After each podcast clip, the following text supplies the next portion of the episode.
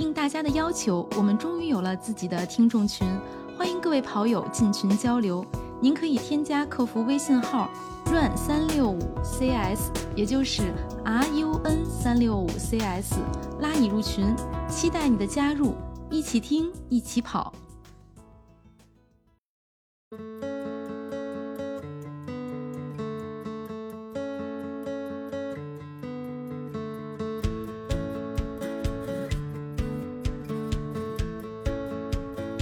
大家好，欢迎收听 PP 计划，我是今天的主持人南子。哎，今天换我来主持了。呃，今天参与录制的有啊，稍首先介绍一下我们的李教练。嗯，Hello，大家好。然后是佳宁。Hello，大家好。对，还有一位远道而来的朋友啊，晶晶，他让我们管他叫晶晶。这个来给大家介绍一下，也是咱们群里面一直很期待的，呃，跟他一起来聊一聊。啊，他现在远在挪威，呃，在这个整个 PP 计划开始以来，他就跟着我们的学员一样执行同样的课表，但是怎么说呢？他的完成度以及效果都是特别特别优秀，让我们汗颜。呃，晶晶在昨天刚刚结束了他的一场当地的马拉松比赛，最终的成绩是两小时五十分五十五秒，是吧？这个时间我没说错吧？呃，是的。啊，对，就是，呃，虽说目标是破三，但是他。这个可以说是大幅破三，真的是超出我们的期待，所以今天就特意来邀请他给我们录一期节目，分享这个比赛，分享他的跑步，这也算我们 PP 计划的一个番外篇。呃，欢迎晶晶，欢迎欢迎。大家好，我是在挪威的忠实的听众晶晶，不过我的朋友们都管我叫晶晶，这样听起来亲切一点，听着像女孩子的名字啊。嗯，是的。好嘞，那我觉得啊，趁热乎，咱们就先聊这个比赛吧。因为这个国内现在我们求比赛而不得，但是你这边竟然有一个全马的比赛，这个实在让我们太羡慕了。尤其这两天我们在群里头，大家也都非常期待你这个比赛，想就是一直在关注你跑的怎么样。那你先给大家来介绍介绍这个比赛吧。嗯，谢谢谢谢谢谢大家的关心。然后我也会想到这个事情，因为确实现阶段，因为我在。呃，在上海，在苏州也有自己的亲戚，也有朋友，以前的同事，所以看到现在疫情对大家造成的影响，说实话，我觉得有时候如果刻意的在这边讲很多啊，这个比赛怎么样怎么样，会不会有点何不食肉糜，有点太那个 太放肆，低调一点是吧？但是呢，我也 对对对，但是我也同时我也想到想说，嗯。很难得的有这样的一次机会，我想，因为借着很早的以前跟着 PP 计划一起参加练习了之后，我确实很认真的准备，然后我也就考虑，如果我可以很认真的、详细的记录自己在这个训练过程中的起伏或者得失，然后不论我好还是不好，能不能够掌控得住，我们都不考虑，然后我就去检验一下，看看这个课表是否真的有它的指导意义啊，或者说有什么不足呢？那如果我就做这个小白鼠，我把这些信息拿出来和大家，仅就我个人的案例，带有一定的幸存者偏差的个人案例来和大家一起讨论和分享的话，兴许说不定，呃，在听的某一位听众朋友和自己遇到过的一些经历有相似相同之处，那这样我们就可以形成更好的讨论。这也是我觉得我在这个播客里边，我听了很久这么多的干货，我白嫖了这么多有用的知识。我想我也需要稍微为我们这个小小的团体提供一点，也一一点一点支持。嗯嗯，好的好的。那这个比赛是在昨天结束的是吧？这个比赛是放在挪威时间的星期六四月二号的早上十点到，对我来说是在下午一两点的时候就结束了。应该说这是一个非常舒适的比赛。呃，刚才我和李教练李教练也聊到，就是说。嗯，这次比赛的时候呢，起跑的时间也好，呃，现场的天气、风速以及温度，应该来说都是近期以来非常难得的好天气。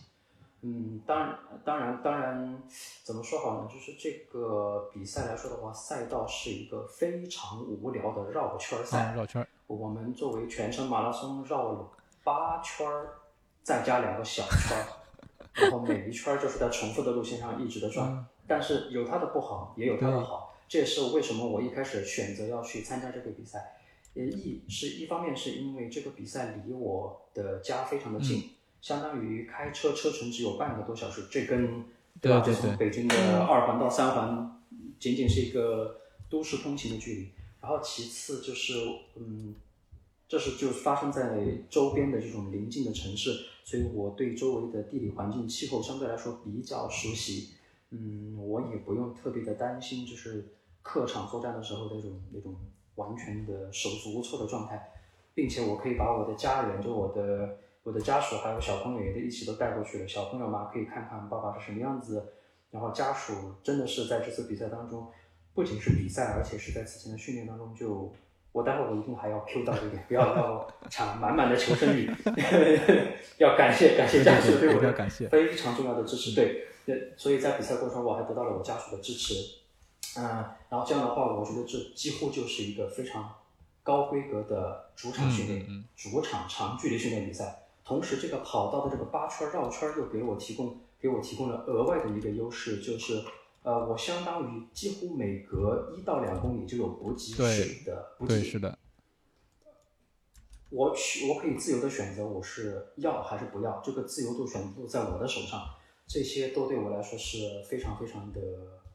有利。不好的地方就是实在是太无聊了，如果不是为了全心全意地要去跑步的话，既没有想象中的美丽的风景，也 现场有点混乱，其实也是有一点嗯混乱。嗯嗯。那你一开始有没有想到过自己跑到这个成绩呢？哎，正好说一下，你这个 PB 是大概 PB 了多长时间？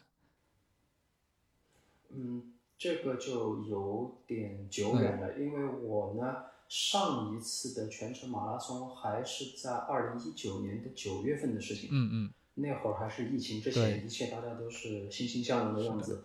然后当时我的最好的成绩是三小时十九分，哦，不到三小时二十分。但当时我已经处于嗯，应该说是整个人已经彻底就榨干了，已经已经抽空掉了的状态。嗯，然后这一次的话，你这样算上来，差不多就是隔了用了二零二一二二三三年时间然后前进了大概三十分钟，对缩短了三十分钟对，左右。是的，是的。嗯，哇，这个赛前有没有想到过自己能跑进这个时间？因为其实我看你之前分享的最近一次一次长距离三十五公里，对吧？呃，差不多是四分多一点的配速。我把这个分享给李教练，其实李教练当时就说，你这个跑完全程下来，差不多就是三五零的时间。果不其然，250二五零250的时间，对，不好意思，二五零。的，嗯 嗯，李教练嗯。预料的还是挺准的。对，太看这个准了。看三十五，基本上就能看出你那个全程的，嗯。就如果不不抽筋儿不出意外情况的话，差差不太多啊，正负两分钟吧。嗯，对，行，那我现在插播一下啊，我们的月姐来了。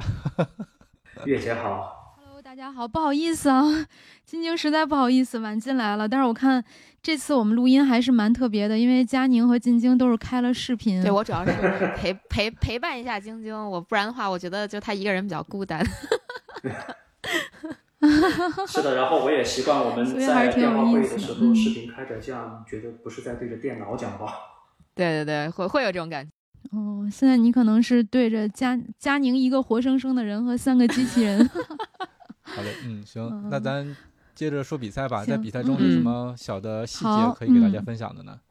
嗯，是的，是的，我我其实非常怎怎么说好呢？我昨天比赛完了回来之后，我就抓紧时间，第一时间把比赛里边遇到的一些也比较有印象的事情赶紧记录下来，因为确实是比赛的时候我也有点紧张，又有点兴奋，有嗯部分的时刻，我现在回想起来是真的有点儿跑断片儿了，有点那种就是喝酒 喝断片儿的那种状态，就是有时候就是有点发懵的，真的是有点发懵，因为注意力嗯高度集中在某些细节上，就有点啊全局观就已经开始有点丢失了。我在跑的过程当中，有的同事跟我打招呼，我就是那种嗯，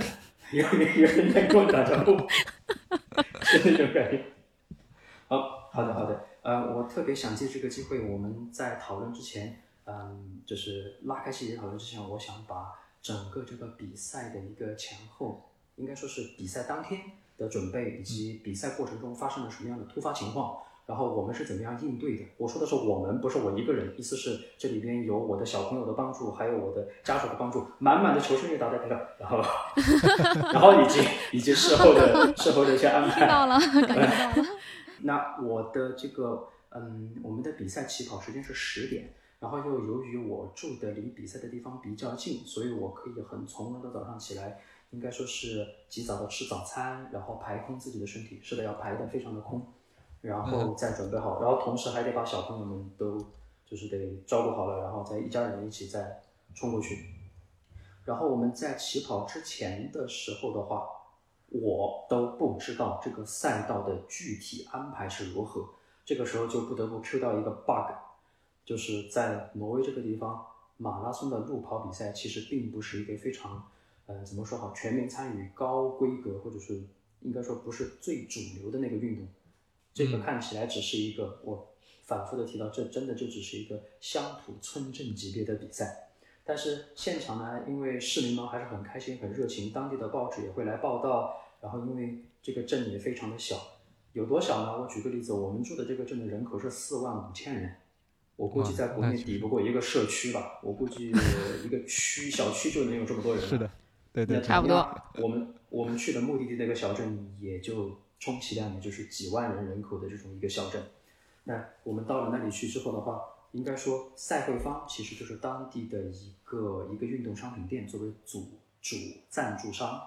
然后他在比赛开始之前都没有明确的告诉我们这个四十二点二公里该怎么跑，他只告诉了我们说一圈五公里，哎，那这差的这两公里去哪儿呢？我们不晓得，所以我们就在想，这是这是到比赛快结束的时候去给我走一个 Z 字形的路。还是说在开始对啥时候补我们不知道，并且这个比赛呢是全程马拉松和半程马拉松的跑者同时起跑，有三百六十几人，三百六十九、三百六十七人的半程马拉松，只有一百零六人的全程马拉松，不是很不是很火爆，不是很热门吧？但很容易就能跑进前一百。是的，是的，是的。所以所以在就像李教练此前说的，当时我在。开比赛之前最后的一次那个长距离，我就在目测我，并且比对了去年这个比赛参赛的人，我发现了这些细节。如果能跑进前三小时以内的话呢，我认为应该是在前十名的水平，并且去年参赛了的运动员今年都不太参赛了，我猜就是因为这个比赛有点无聊。我我可以我可以这样简单的这样说，呃，然后所以比赛就开跑了。一开跑之后的话，我们就会意识到。半程马拉松的爱好者非常的多，他们的配速非常的快。我举一个简单的例子，我目前为止的半程马拉松的最好成绩是一小时二十三分。那一小时二十三分这个成绩放在昨天的半程马拉松里面，大概是三十五名到四十名。也就是说，按照那样的速度冲出去的话，比赛一鸣枪冲在我们前面的，其实全都是或者说大部分的都是半程马拉松。然后当几百号人一起冲出去之后的话，志愿者就会非常的紧张，他叫。他就要在非常短暂的那么毫厘之间，通过我们胸口的那个标识牌，哈夫马拉松还是夫马拉松，然后来，请往左边走，请往右边走，然后等到我们引流把我们先转了几圈了之后的话，等到当全程马拉松和半程马拉松的运动员需要开始分流的时候，运动那个志愿者就面临一个巨大的抉择，这人是跑了第几圈来着？这这是第一个跑到这里的人吗？他不知道，然后果不其然就是我跑。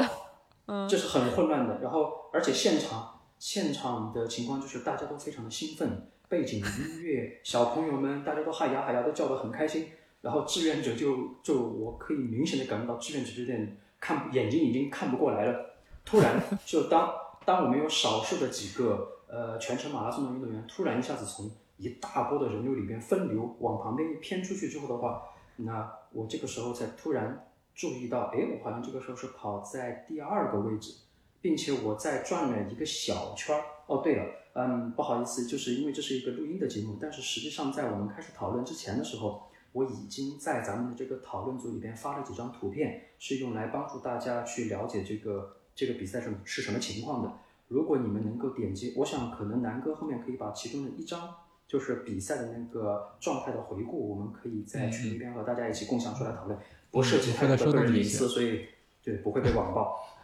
那个，如果如果比如说佳宁月姐或者南呃一楠教练，你可以从点开我发过来的第二张图片，你可以看得见我放在上面的最顶的一行是整个跑道里面的这个就是海拔的起伏，并且我用这个画框标注出来的小圈和大圈的循环重复。我就简单的说，就是在全程马拉松里面的时候啊，前面要先跑两个大约一点一公里的小圈儿。我就是在这个时候，我听到了我爱人跟我讲，他说：“哎，你怎么跑到第二？”我当时还有点有点啊，然后然后谁 激动，因为看不出来，因为是一团混乱，完全是一团混乱的就冲出去了。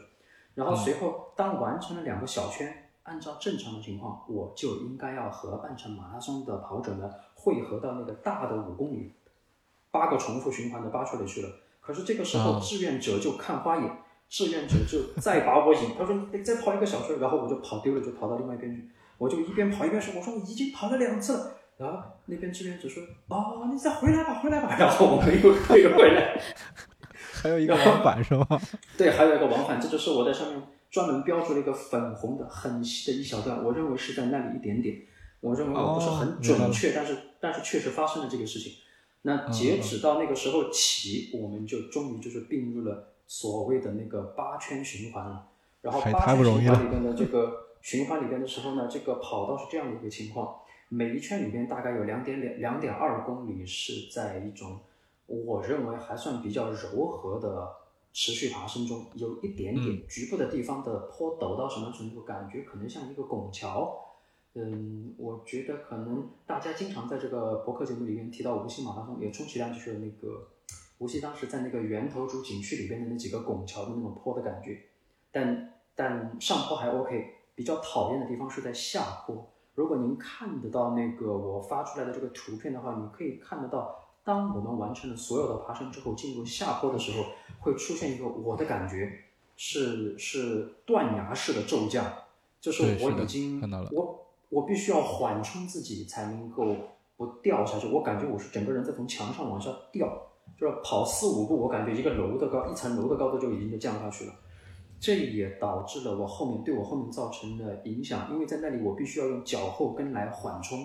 这一点我从一起跑的时候我就已经感觉，哎呀，我觉得这个地方我的脚有点紧，我觉得有一点累。然后果不其然，这个事情到了最后的第八圈的时候就给我造成了损失，但这个是后话，我后面再讲。嗯，我其实在前面起跑的时候就出现了一个自己一个比较。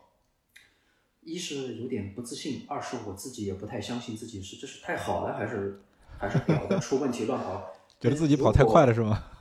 我在表上看到的数据就是当时的速度已经快到了，已经是去年的半程马拉松的冲刺时候那种速度，我觉得这个有点不可能，绝对会出问题，嗯嗯一定会出问题。但转念间我又会看到，呃，为什么我跑过了一些路面上的标识牌，此处是五点二公里，我看我的表，哎，我显示我已经多跑了一点距离出去，我就在想，是不是我的表进行了一，就是它自己计算的时候有一点怎么说呢，跑飘了呢？这一点是我后面我讨论我们如果在讨论那个功率那个话题的时候，我还要专门要解释的，这是一个 bug。那就在这个时候，大概在五公里左右的时候的话，我和后来的第二名，但在此时他是从第三名追上我的，我们两个人就碰到一起了，我们两个就跑到一起了，跑到一起大家就互相打个招呼，因为要互，你就是有时候你们在节目里面说说跑步的时候会不会左看右看去搭讪美女帅哥的，但其实我觉得我们在跑步的时候，我们的注意力很集中，我只能看见我前面的人，我左边和右边其实不敢看，所以我知道我是这样看的，我发现从我身后有一个急促的脚步声追上我，然后我发现是一个比我高很多的男士，然后他跑步的步伐非常的矫健，并且步频和我一样快。我还想特别的强调的是，这里，嗯，挪威有一个非常搞笑的特点，就是这里的男士平均身高是一米八零，也就是李教练在这里是一个普通身高。开一个玩笑，我我不知道，我我不知道这个会不会不太和谐，就是我们在机场和谐，呃，我们不不不，太正常了。好笑的在下一句，呃，我们入境机场的时候，呃，男士的小便池我只能使用儿童版的，然后我们坐马桶，我们坐马桶的话，我只能坐女士的，因为我脚够不到地上。是，就 到了巨人国是吧？那跟荷兰跟荷兰差不多，跟荷兰也是类似的这个意思，类似的这个意思，就是非常多非常多的这个 bug，所以我就发现我身边多了一位多了一位非常矫健、强壮、高大的男士。他跑的差不多。最重要的是，我看见他有一个凸起的顶起的小肚腩，他的他的小肚腩先出现在我的视野的余光里，但是他的速度跟我一样。然后他开始跟我打招呼，他说：“你是全程马拉松吗？”我说：“对。”然后我说：“他说我刚才跑丢了，就是说 所有人全部在前面就是被跑断了一次。”对对，然后然后我们就说了两句话之后，我就发现他的步频非常的稳，而且他的配速非常的快。我们两个短暂的沟通了一下，我说你配速怎么样啊？他说他的配速已经到了三五几，我就开始在想，我说不对，我说我看来我是真的是我自己有点跑快了，然后所以我就跟了他一会儿之后，我就赶紧让自己减速。事后我认为这是必须要做的事情，而且如果我当时没有这样做的话，那就会有更糟糕的后果在等着我。所以这个时候我就非常高兴，非常庆幸，在这次的比赛当中，我对自己的动态的血糖有一个监测，有好也有不好。我的血糖的监测呢，它的这个这个小的血糖监测仪就像一个小软针扎在我的手臂上，是嗯是很老旧的旧的旧款的设备，这个设备每十五分钟才会记录一个数据点。你仔细想想看，如果是我们的，比如说我们的运动手表，我们其他的智能手机，当你在进行运动记录的时候，几乎是一秒钟一个数据点。这就是为什么当你看到我现在画的这个图的时候，其他的数据都是密密麻麻的抖，而且你会看见它会抖动，这说明它是有一个标准偏差，它会要抖动的。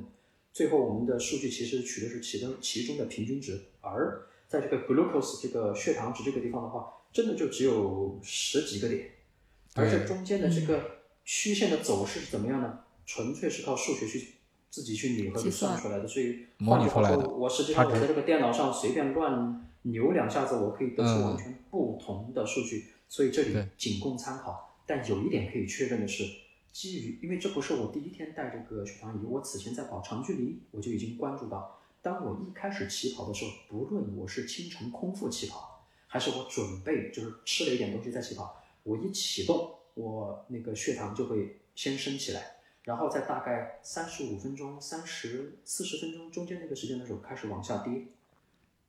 如果我不吃东西，持续了一个小时左右之后，它血糖就还会继续往下跌。嗯，我的情况是，如果我的血糖低于了五毫尔，呃，五毫摩尔每升的话，我就会感觉我有点力不从心。那我在，那你现在回想到在比赛中，很遗憾的。并不会说抬起手表看到我现在的血糖，那个是看不见的，那个对看不见。所有的血糖值全都是马后炮，所以我在现场只能看见配速呃不平哦，我现在住的公寓，我感觉这简直就是绝对要出问题的，所以我赶紧在呃大概是七公里之后的时候，我就赶紧开始减速，然后并且我马上就感觉到哦不好，我的我已经能够。肉体就能感觉到我的食物顺着我的胃在往下滑，我的胃在逐渐的变空，说明我这个时候油耗非常的快。我赶紧在再一次路过我的家属支援团的时候，就赶紧跟他我说快点给我准备一个胶。然后，然后很幸运的是呢，这个这个绕圈环形跑道在某一个区域，嗯嗯，这个这个圈儿的两侧间隔距离只有五十到一百米。你可以想象这是一个非常狭长的操场，所以我的爱人就可以在在操场的这一侧听见了这个消息之后，赶紧拿出补给，然后就走到另一侧，因为我跑过来还要跑一圈，我跑过来还有两公里左右，就从这个时候我的小朋友就赶紧就递给我，然后我就觉得 OK，我就拿到这个胶，我心里觉得就有补给了。这个时候我就真的就是想到，当时我脑子里就在想，此前那一期那个季教练在说的要提前超补，以及他当时在那个测试赛测试赛的时候。他没有一个比较，应该说比较充足的一个补给的计划，就导致了可能即使是再优秀的人，没有足够良好的可持续性的补给计划，就迟早你也会跑空掉的，就整个人状态都会下降。所以你如果看到那个图的话，你会看到当血糖在过第二个我写了一个 extra 额外的这个胶的时候，我的血糖就开始往上涨了。而在那之后呢，因为我已经不再去追前面那位第二名，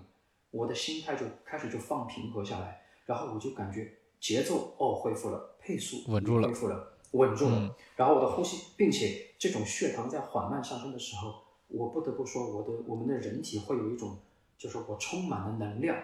的那种非常正向的那种积极的影响。然后这个时候耳机里的音乐也相对来说，我我好像有点心思，我脑子可以听一听音乐，让自己平和冷静一点。然后这一段时间到二十五公里这一段，我自己感觉都非常的良好。相对的来说非常的良好，但是也有新的问题在不断的产生，就是这个这个第二个胶和第一个胶的间隔时间非常的短，就让我的胃非常的胀。我花了很适当的时间，虽然我有力，但是我明显感觉到胃里有东西在晃，就是感觉吃的太多了有点晃，同时也导致我不能够喝水，我喝不了很多的水。事后我认为这次比赛我的失误的地方是没有喝到足够多的水，最后导致脱水了大概两公斤左右，这可能也是唯一一个，也不能说唯一吧，应该说是最主要的原因导致我最后抽筋的一个表现。我们的故事就继续往前推进，我这个流水账就是小作文继续往前推进啊，然后就是，然后我们就顺顺理成章的继续的跑，继续的跑，然后从大概二十公里之后，我就进入了一个非常愉快和享受的状态，也恐怕就是那个时候我有一点跑的有点，就脑子有点跑出神了。我当时的感觉是我，嗯，当时我的感觉是因为二十公里之后几乎就没有。快速的半程马拉松选手，不要忘了，在刚开始的时候还有很多跑得很快的半程马拉松选手跟我们在一起。我会跑着跑着被人超圈儿，这个时候我就会在想，这是这是全程马拉松的人在超过我吗？因为我不可能去看，我没有办法去仔细的观察去看。我又会听到每一次路过那个主席台，就会听见那个那个主持，实际上是一位 DJ 在那边喊：“哎呀，怎么样怎么样怎么样，好快啊什么之类的。”有时候我就在想，呃，这是这是究竟是半程马拉松的选手还是全程马拉松选手？我不知道。但是当过了二十公里之后的话，路上的人突然就开始就变得就清爽起来。一，路面变得很很就是视野变得很通畅，我一眼可以看得见前面的路。然后我也可以更从容的和志愿者交流，就是我需要谁，我不需要谁，我怎么样和他们交流，这些都可以变得很从容，并且最愉快的是，我开始玩起了就好像是吃豆人的游戏，因为我认为我当时能够超过的人。我认为他们追不上，然后就像一个 Pacman 一直在那边追过一个，再追过一个，再追过一个，然后我也不需要不需要好高骛远的，需要跑得多快，我就看嗯前面一个人，我就就保持我自己匀匀呃这个这个比较均匀的速度，然后比较稳定的一个步频，然后就稳着压上去就行了，然后这样就给了我一个很愉快的体验，然后直到过了三十五公里，直到过了三十五公里，那个时候如果您可以看得到的话。嗯，就是在我的这个血糖过了三十五公里，事后来看，其实当时已经下降的已经有点厉害了，对，已经变厉害了，并且当时我想要尝试吃我的最后一个能量胶的时候，我的感觉是我胃胀，我不太想整个咽下去，就觉得已经有点掐气儿了，也很难受。嗯，所以最后最后那个所谓的呃最后的一个胶，我写了一个 half，就是其实我真正的只是抿了一小口，最后就丢掉了，我就完全不想了，我认为。我当时想，我有能力能够顶完最后的这个比赛，但事后变得非常的艰难。嗯，不得不说，就是三十五公里之后才是真正的马拉松最难的那个部分，刚刚才开始的时候，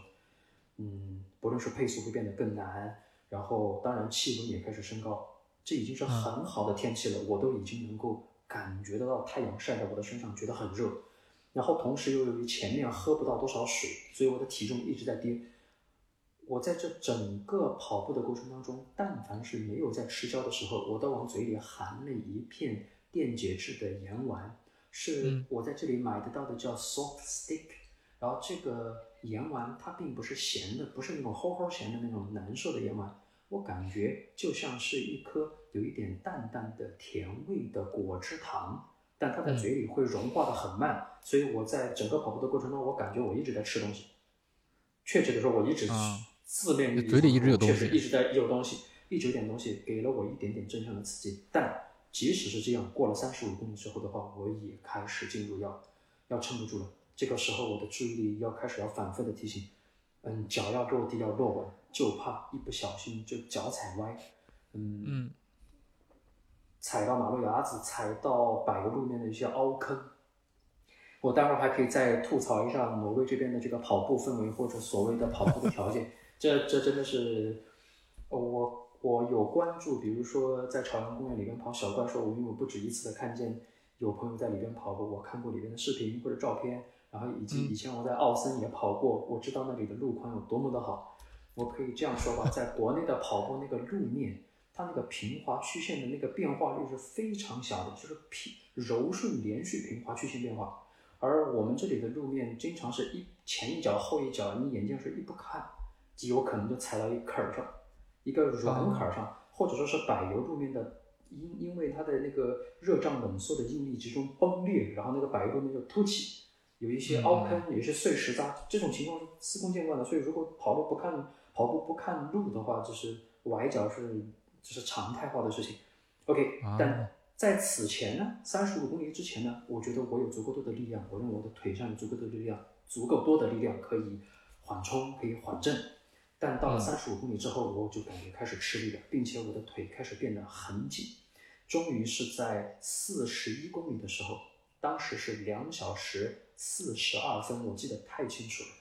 然后我 最后一次下了那个陡坡，下完陡坡马上啊觉得不对劲，马上不对，我当时的感觉是抽筋即将到来，然后我赶紧停下来，我就、啊我当时我就在想，天哪，如果我此时此刻停下来站着一不动，这不就完了吗？这不此前拼的这么辛苦的不就完了吗？但我觉得如果我不停下来，我认为我跑都跑不下去，我赶紧停下来开始压腿。我不记得我压了多久，但是我完全停下来压了一会儿，然后感觉应该还行吧，然后我重新缓慢的从零开始，重新慢慢的去加速跑起来。幸运的是在最后那段都已经是处于平路，所以我就比较平顺的完成了一个加速以及最后的冲刺。冲刺的时候的话，我才知道，OK，我是第三名，我跟我想象中的差不多。嗯，啊最好笑的最好笑的事情是结尾了之后，我看见那个主持人向我走过来，我以为他要问我点问题，我现在哎呀，我要说什么话呢？我好紧张。然后主持人过来说了一句：“不错，加油。”不错，给了我一张小卡片，走了。完了，全剧终。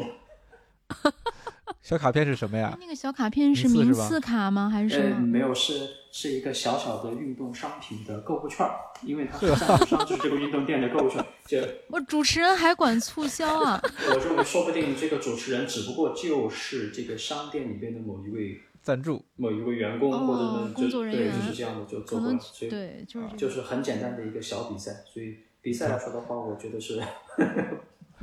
还是有很多起伏的。谢谢啊，晶晶跟我们完整的分享了这一次 PB 的马拉松的整个嗯过程。那其实，在完成这场马拉松之前，应该是跟着我们 PB 计划进行了整个课表的训练。我特别想问你，是在整个课表的执行过程中遇到了什么样的困难，又是怎么克服的呢？因为我们知道晶晶是在挪威一个很冷的地方，是吧？呃，是的，有非常多的问题来，让我来翻到我的对应的那篇小作文儿。呃，准备的太充分了。准备好充分啊！对，在我开始讲我的这些遇到的困难之前的时候，我不得不说，这真的是一个非常好的机会。阴差阳错的，在我想要认真的训练的时候，我就听到了这期节目，然后并且哦在这个节目里面的时候，我听到了参加的队员里面有比我好的，有和我差不多的，有比我再稍微慢一点的，每个嗯人嗯都对自己定了一个目标，所以当时我对自己说，我觉得这真的是再好不过的机会了。本身我就待在一个比较偏僻的地方，这里本来 我们的日常训练就很孤独，孤独是常态化。人多了，现在反过来我会处于社交恐惧症，但是孤独是我们的常态化的一个状态。嗯，所所以当我觉得又有伴儿和我一起，而且我可以听到你们的讨论的时候，这对我来说是非常棒的帮助。我在开始扯故事之前的时候，我要再说一个感谢的地方，就是呃，尤其是以南哥为主，因为南哥他在开始这个节目之前，他就已经开练了。他是在第一期播客节目开始之前的时候，他就已经啊，对试我试跑了，试跑了第一周的课表。嗯对，所以当我们听到节目，我们是听到节目才鼓起勇气去尝试。而当我在听到第一次节目的时候，就已经有人来跟我反馈，遇到了什么问题，有什么觉得不对劲，有什么觉得做得好，然后嗯所有的这些都带给我思考。等到我自己去尝试的时候，我当然不至于说是抄别人的作业，但所有的问题都得自己一步一步的来解决。但当我听到别人在分享这些故事的时候，我就觉得 OK，我呃我首先我一点都不孤单，我一个人在外面跑的时候，我觉得还挺来劲儿，真的是很来劲儿的在外面训练，这是非常非常的感谢，真是太好了。嗯嗯嗯，我们也非常感谢你啊。哎，那后来我们在节目里都特别拉胯的时候，你是不是觉得有一种只有南哥陪我也后来也没没陪得住啊，我也拉胯。嗯，那个时候我是紧张的，我是担心的。其实我希望或者我需要这个节目里不断冒出新的问题，想要听到大家的讨论。所以当我发现你们没提问题，然后我又遇到问题，所以我们就开始提问题了。啊，对，是的，是的我很高，兴在节目到中期的时候的话，其实有一些当时我遇到的问题，这也是我面临一个巨大的挑战，就是我第一次尝试去拉三十到三十五公里长距离，在那之前我完全没有经验，嗯，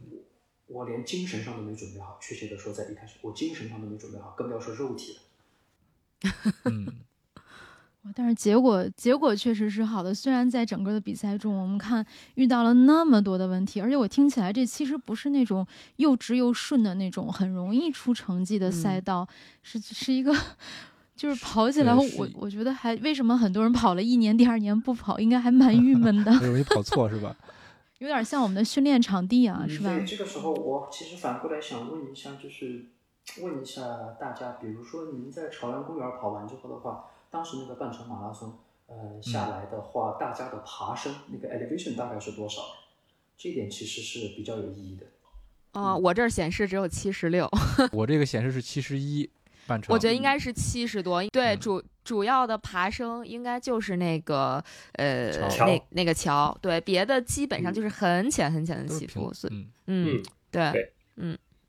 当当然说到这里的时候，我又会觉得非常的惭愧。当我们在这里斤斤计较这点几十米、几十米的时候，多少人家每天随便一个越野的跑，那都是上千米、几百米的爬升，所以这个时候感觉好像几个几个小孩子在那为了几毛钱的那个 在那里感觉，还还是不太一样，嗯，因为我觉得这个马拉松比赛这个配速，这个爬升还是稍微有要计较一坡儿点的，对，有坡还是有影响的。哎，其实我想影响还是挺大的。对，我想插一句啊，我想问一下，就是刚才我一直有一个问题想问，那到最后到底是怎么算大家跑了几圈儿的？因为就是比如说。嗯，像公园儿半马，就北京有一个赛事叫公园儿半马嘛。他如果是在公园绕圈儿的话，他一般情况下对发手环儿，对这个李教练肯定跑过，他知道，就是你跑完一圈儿，你发一手环，跑完一圈儿发一手环，然后你可能跑完四圈儿，刚好是半马，你就可以冲线了。对对，然后手上带着四个环儿，嗯，对，所以这是个很好的问题。我我仔细观察了，我这还真观察了，但我又没有写到小作文里面去，所以如果你们没有问到这个问题，我真就把这事儿给忘了。OK，嗯，我我认为在这里的很多的运动应该说是全凭大家自觉，就跟这里的很多游戏规则一模一样，很多游戏规则一模一样。哇，那我可以少跑一圈是吗？因为没有芯片。有人就这样做了，有人就这样做，我看着他们就这样做了，应该少是你说的。破世界纪录了呀！呃，请请让我来讲，请让我来解释一下，就是，嗯嗯，当然每个人都有芯片来记录，所以如果你少跑了呢，最后你的总成绩那个地方就会缺少，就会缺少。嗯嗯，而且因为总共也就只有几百号人来跑，跑得快的和跑得慢的人从体型、步态，或者说跑姿，你一眼就能看得出来，他是跑得快的，嗯跑得不快不快的。但是总体的来说，愿意来参加这样一个没事儿找事儿、折穷折腾级别的比赛的人，我认为他们不是为了去刷那个假的分数，为了去刷朋友圈的，是是的。是我看到的嗯人都认真，我看到的人都认真认，真。嗯，我也看到的人，他提前就结束了，因为我可以清晰的看到一个我刚结束了不久，就有一位就有一位比较步态蹒跚的一位老人，全程马拉松的标牌，然后他就走向了终点，大家一样给了他奖牌，一样给了他掌声。我认为其实这是他尝试挑战自己，然后我就这样，他对成绩没有特别多的要求。我我认为对这一点来说的话，这边的人有一定的包容，但这一定程度上说也会呃引引出另外一个 bug，比如说在这里的话，你闯红绿灯是没有那种拍照的，没有设备拍照的，所以警察逮着你的话，那就罚的非常厉害。如果不逮着你呢，实际上你就畏罪潜逃了。我可以这样说。畏罪潜逃。嗯 对，全靠全靠自觉啊。全靠自觉也挺有意思。呃，我们刚才有点扯得有点跑题了，让我们回到最开始的那个小作文还没开始，就是在训练当中遇到的问题。嗯，呃，嗯是的，呃，然后我也非常希望，就是这次咱们录的这些内容的话，就是呃选内容和谐，然后又不太无伤大雅的那些话题的时候，就是我们群里边或者说听众朋友来听的时候，可以陪伴他们一起慢慢的跑一个 LSD，这是我真真正正的初衷，不然我就不用写这么多字儿了。那我在最开始，我在最开始训练的时候是我们的圣诞节，我是在十二月二十七号听到这个节目的。那当时在这里是处于什么情况呢？是一年中最黑的一一两天，一天大概只有四小时不到的时间，太阳会升起。嗯，那得是北极圈了嘛，是吧？不在北极圈以内，但是也已经很接近了。快了，北极圈以内是一个月都不会升起。北北极圈以内是一个月太阳都不会升起来，只能看见月亮的升起和下落。嗯，所以我们刚开始跑的时候的话，就完全是冰雪天气。你说冷吗？其实温度的冷没有特别的冷，因为今年的这个冬奥会就让我们特别关注北京的这个天气。去应该说，今年我所处的这个地区没有出现零下十九度，去年出现过，但今年没有出现过，这是非常幸运的。是，那比我想象中的要稍微暖和一些呢。啊，对对对，比我想象的要暖和。这还不冷？这难道是大家对冷有对有是已经适应了吗？东北的话，动不动零下二三十度呢。对对对，包括我家也是。对，忘了南哥是东北。对我家也是啊。内蒙也是，真的就是零下十九度、二十度是常态，在冬天。然后，对北京确实没有这么冷了。但是挪威。对我听着我都觉得瑟瑟。啊，但是你想，挪威离北极那么近，竟然才零下十九度，我觉得还是挺暖和的。是还没有崇礼冷，也挺冷的啊。所处的地方是在靠近海岸线，我们会受洋流的影响。反过来，就是说，越是靠近海洋的地方，其实温度还会更暖和一点。真正冷的地方呢，是在靠内陆、靠山区里面，那个时候的温度就直接就降到零下十九、零下二十，那就是自然而然的常态化就出现了。OK，所以我训练的时候，我是处在一个海平面附近的小城镇。然后虽然嗯日照不足，光线非常的暗，呃，同时呢有很多的降雪，而且这个降雪来的非常的突然，嗯，但是温度讲真话其实不是特别的冷。总的来说，今年我们管它叫暖冬，已经管这个暖冬了。但在但凡是在冰雪路面上跑步就会有问题，就是对，有的是冰。有的是雪，嗯，尤其是最讨厌的是这个雪给化了，被汽车压了之后变成的那种碎冰，结合着泥沙，非常的糟糕，非常的危险。然后，所以我就必须要使用普通的鞋子是完全不行的，而且，嗯，呃，应该怎么说好呢？就是说，呃，是外面的人行道啊、机动车道啊，当然定期定时会有，就是这种铲雪车。嗯，除雪车来进行清扫，清扫之后还会撒上一些碎石子来防滑，撒盐等等等等。所有的这东西本质上都是为了安全，行人的安全。但如果这个时候你用跑步的眼光去看，就全都是什么都是跟你作对的，所有的都是跟你作对的。有冰，确实滑，有冰的地方滑，有碎石子儿的地方，它容易蹦到你的鞋子里去。然后在这些混杂交替的地段的时候的话。那种烂泥、冰沙状的状态，又会让你相当于就是踩到泥坑里去。这些在零下五六度，你踩一脚冰沙，其实那个是非常遭罪的，非常非常的难受。但这些都导致我在一开始第一个星期的训练课表的时候，那个间歇跑，我自己都认为那个不叫间歇跑，但是我已经全力以赴了。我是通过功率来辅助我的。我当时看到我已经全力以赴的跑了，然后再看一点配速啊，再看一点其他的。唉，一言难尽的那种感觉。嗯嗯嗯，就是努力努力到那个份儿上了，但是速度提不上去，是吧？对对，嗯，当然我在开始遇到这个问题之前的时候，我有一定的心理准备，因为这毕竟是我第一次在冬季还要这样认真的训练。我不是第一年跑步，我从二零一五年就开始跑步，我也不是第一次在这样的冰天雪地里边跑步，但是我是第一次需要在冰天雪地里边上强度，我要把心率顶上去，等等这些。嗯，有课表的。是，对，就是我会觉得是我有心理的压力，我怎么样才能够做得到？实际情况就是做不到。然后包括包括第一周或者第二周的长距离，这可不是慢的长距离，这不是 LSD，这是其实是一个 tempo pace 什么那种的一个对对对一个有一点节奏跑的这个速度这个长距离，哦，完全不行，根本就不可能。我们的体验是，我要保证的是不要摔倒。因为即使是踩在冰上，我的脚下都是打滑的。我想是千万别受伤，千万别受伤。我只要跑满二十几公里，我已经很知足了。当时就是冬季当时就是这样一点点变过来的。不过我也注意到，在我们当时课表的第一轮，嗯，当时我很惊讶，诶，这个所谓的间歇跑最短都是一公里，长长则将近四公里。我当时在想，这对我来说这不像是简单的间歇跑，我觉得这更像是一个就是一个节奏跑，一个比有氧更快又没有达到有氧与无氧间歇呃有氧与无氧的这个交替临界点中间的那个状态。我认为其实这个配速有利于我，因为我有信心我可以跑得上去。呃，当时我鼓励自己，我在二零二一年的冬天的时候，我认为，因为我曾经在二零二二年的十月份，我可以用勉勉强强不到四分钟，或者说四分钟左右的配速跑完一个半程马拉松。但那现在就是天时地利人和的另外一个情况，所以我就鼓励自己，我认为我是可以的，所以我就嗯，在间歇跑的时候，我努力的。就是把我的力量发到全一点，到到但到了周末的那个长距离的时候呢，我就就只要在跑就行了，只要维持那个时间在外面在动就行了。这是这是当时遇到的第一个问题，然后随后随之而来就进入第二第二个问题就出来了，就是在突然一下子开始间歇跑，然后随后肌肉就会出现非常的紧，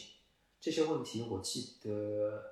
记得当时好像是池子，好像就是在用筋膜枪来打的时候，我估计也是类似的感觉，就是一下子开始上了强度，或者说不怎么动，哪怕只要一运动起来，这已经就是相对来说的强度，肌肉就有点受不了。更加上是冰天雪地，外面会很冷，你回到室内，再怎么说室内也是十度左右、十度以上的温度吧。那这边的话要开暖气取暖，实际上很多时候室内是在十九、二十度左右的温度，内外一跑就是二三十度的温差。然后就会很容易就肌肉就会有在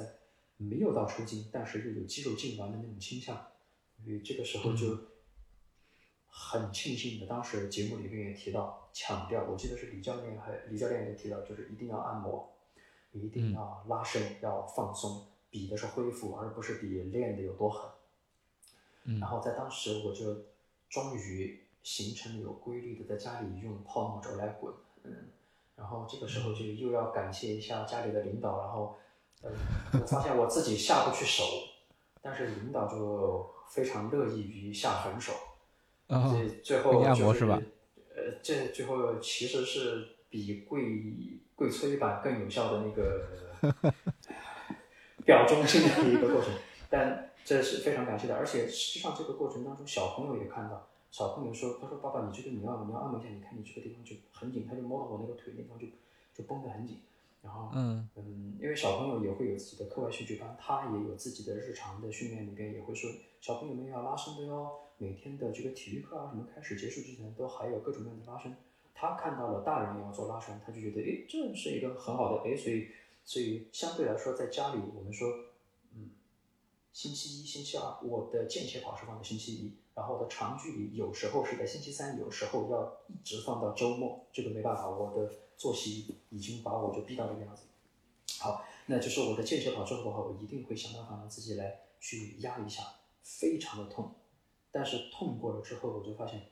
随后我就肌肉就有可以继续的就可以发力，不会出现抽筋，不会出现紧，这是一个巨大的突破，这在之前是嗯我没有体现过的。在以前我自己一个人傻傻的跑的时候，我认为我就是处于那种吃力不讨好，跑到累了、痛了，躺平休息，然后等到呃完全放松再重新恢复。那这样的起起伏伏，那我不得不说，在过去的这段时间那么多年里面，嗯，带来的进步就明显的就要有限的多，就要少很多。那这是我就是说对于就对于这个按摩来说，这就是就是第二个遇到的问题，嗯。然后接下来就比较精彩的就是第三个问题，就是长距离的故事就开始了。我非常的感激，就是这次这个课表，它所谓的长距离一开始只有二十公里出头。我认为这对大部分我们来参加这个 PP 计划的跑友，不论是不论是节目里边，呃，不能叫出镜，或者说是是声优出演的那个跑者这个朋友们来说的话，嗯，以及是群里面，其实我不是唯一的一个跟着课表在训练的朋友，对吧？然后大家都，我觉得有种感觉，就是半程勉勉强强你还是跑得下来的。一开始二十公里是跑得下来的，但随着时间的推移，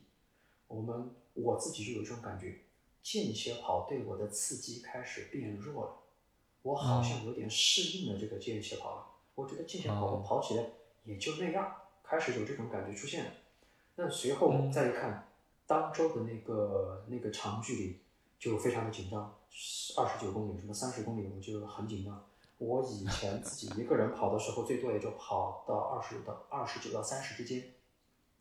当时的感觉就是出现了腿快要抽筋之前的那种，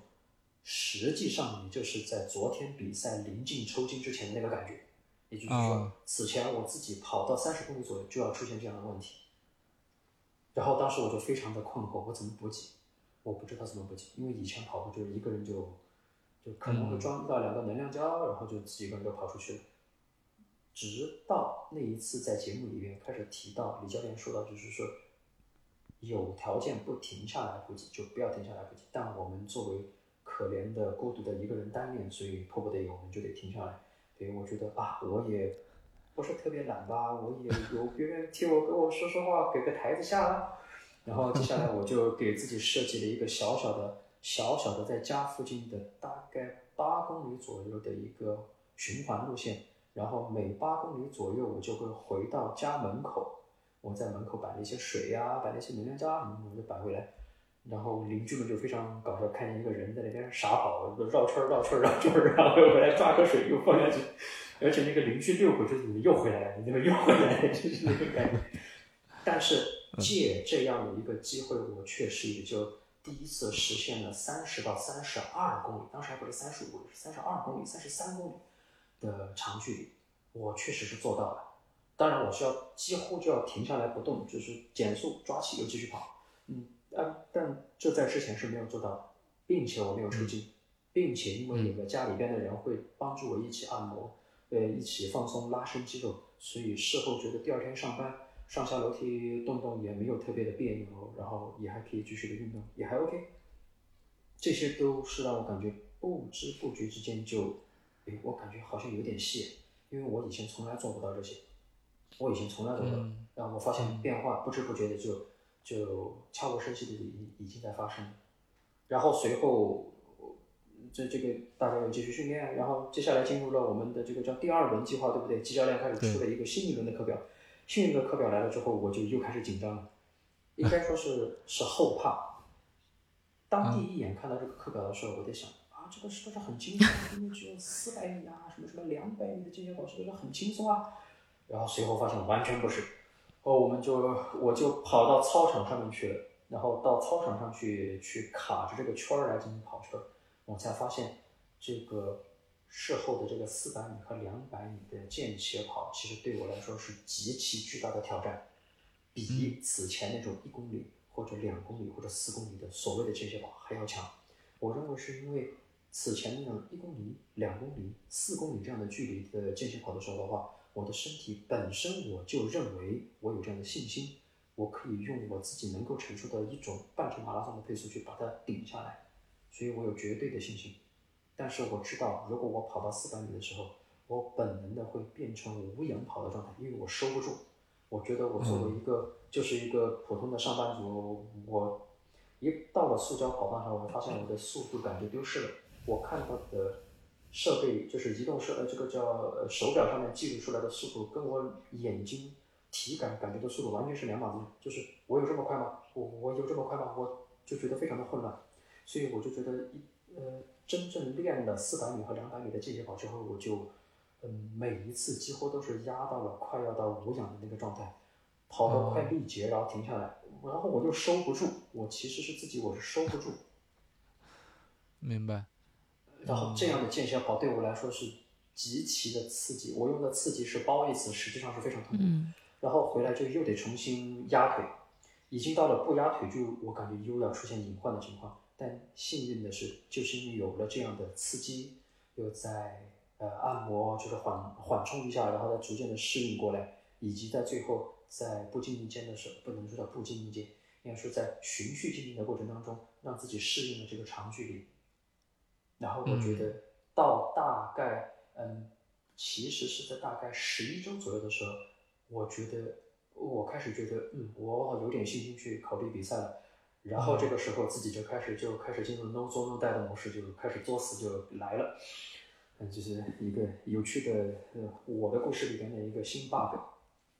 我就非常想尝试那个 Nike 的那个 Alpha Fly。啊，新鞋鞋的问题来了。新鞋问题就来了，新鞋问题来了，并且我已经非常谨慎了，我不是非常盲目的跳入这个坑的。呃，我在这里要先先给自己，就是就是给个台子下，给自己先给个台子下来。就我们在这里，嗯，这个买鞋或者是用鞋，其实是很尴尬的事情。还记得此前我在这边扯吗？我说这儿男士平均身高一八零，所以我去到运动品商店，我说，哎，老板，这个这个这个很好的鞋，给我试一下。然后这个店员他说，嗯，不好意思啊，我们这里的鞋都是给 elite 的精英的那个运动员，你可以去看看旁边那种青少年啊、入门的，因为他我的身高是小孩子的身高，他根本就没有这样的库存。这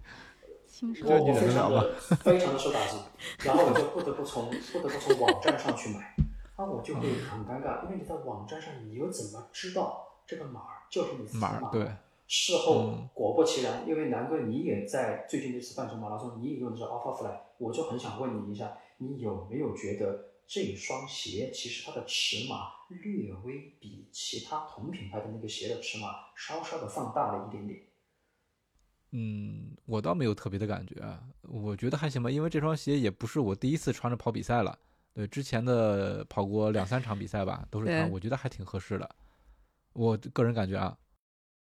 嗯，那我的情况就是以我自己的体感为例，嗯、仅就我个人的幸存者偏差的角度来说的话，我觉得那个鞋子同等尺码其实就是有点稍微大了，有点有点奇怪的松了，然后我的脚嗯就会在鞋子里面就会摩晃擦，而且摩擦的点又是在足弓的内侧，这个点是日常走路平时碰不到的一个点，对对，最后就导致在一次三十公里的时候起水泡。因为那个东那个地方它做的是有点儿足弓的支撑的，所以说你跑的时候会接触到，是的，是的。然后，然后出现这个水泡的话，嗯，呃，我还很庆幸的说，在这里我们在网站上买的鞋有一个非常好的政策。呃，我发现在北美也是这个样子，我还没有仔细观察其他的品牌，但是以 Nike 的这家的品牌为例的话呢，它允许我们购买了这双鞋之后，在三十天之内穿着这个鞋子到路面上去跑，去折腾它。然后在三十天之内，如果任何的不适，无条件的退款退货。哎，这一点是我极其看重的一点。缺点，嗯，所有的鞋都是原价，没有任何的折扣。所有大家在微信群里聊的什么折扣什么什么都没有。是吧？对你看到那个价钱，就是哦天哪，就是就是看到那个价钱，就是肝儿颤，就是我买呢还是不买？然后我就不断的跟自己就是说，我可以退的，然后我就嗯 买了回来练，然后再反复的试，然后然后我想说的是，直到今年的嗯三月份去再买这双鞋，这已经不是我第一次试穿试用这双鞋了，这是我的第三次试穿试用这双鞋。前两次，前两次都是在穿了之后起泡，然后就觉得啊我不配，然后我就把它退回去了。然后到了又又到了这一次，又到了这一次，然后我是为什么这样选择呢？在这之前本来的时候，我也是使用就是从从最早的那个 four percent 到那个 next percent 这样变过来的，然后我就仔细的观察，我会仔细的观察在呃一些微信的公众号啊。一些 YouTuber 啊，一些一些一些这些哔哩哔哩的 B 站上面的这些的这种这种 UP 主，他们提到这些话题，他们在评价说自己适合还是不适合的时候，我发现但凡说自己适合 Next Person 的跑者，他们的身形都比较应该说比较精炼，